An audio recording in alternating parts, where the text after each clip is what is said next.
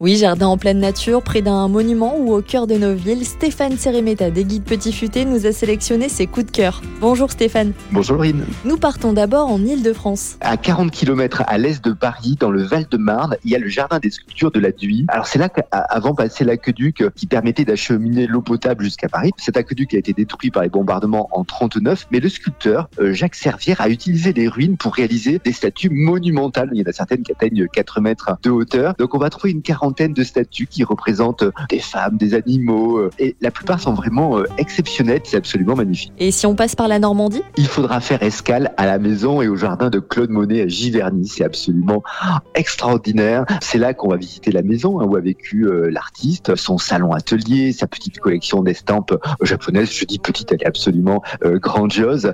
et à l'extérieur, bah, c'est un festival de couleurs avec des parterres de fleurs qui sont telles qu'en fait le peintre les avait imaginées donc il y a vraiment un, gros gros travail qui est fait de la part euh, des jardiniers. Euh, là, on est en train de terminer la saison des tulipes, mais viendra après les iris, les nénuphars, parce qu'en fait, on a une partie jardin d'eau avec un endroit euh, très zen, s'en étant les fameux nymphéas, le pain japonais. Bon, ça, ça fait partie quand même des tableaux emblématiques du peintre. Direction le nord de la France, quel jardin avez-vous choisi? Sans hésiter, au jardin de Séricourt, on est entre le Touquet et Arras. Alors c'est un jardin qui est labellisé euh, jardin remarquable. Ça c'est un beau label hein, pour, pour les jardins. Euh, donc c'est un mélange de jardin à la française, de jardin euh, à l'anglaise. Ce qui fait son originalité en fait, c'est qu'il raconte des histoires, il révèle un peu des espaces surprenants. On va croiser de grosses têtes de personnages taillés dans, dans les buissons. On a un jardin de guerriers. Ça c'est une métaphore végétale d'un champ de bataille avec des coquelicots, des tulipes qui symbolise le sang qui coule. C'est absolument, bah, c'est assez surprenant. Et enfin, direction le Grand Est avec un jardin qui accorde une importance toute particulière à la biodiversité. Direction Oberstenbach.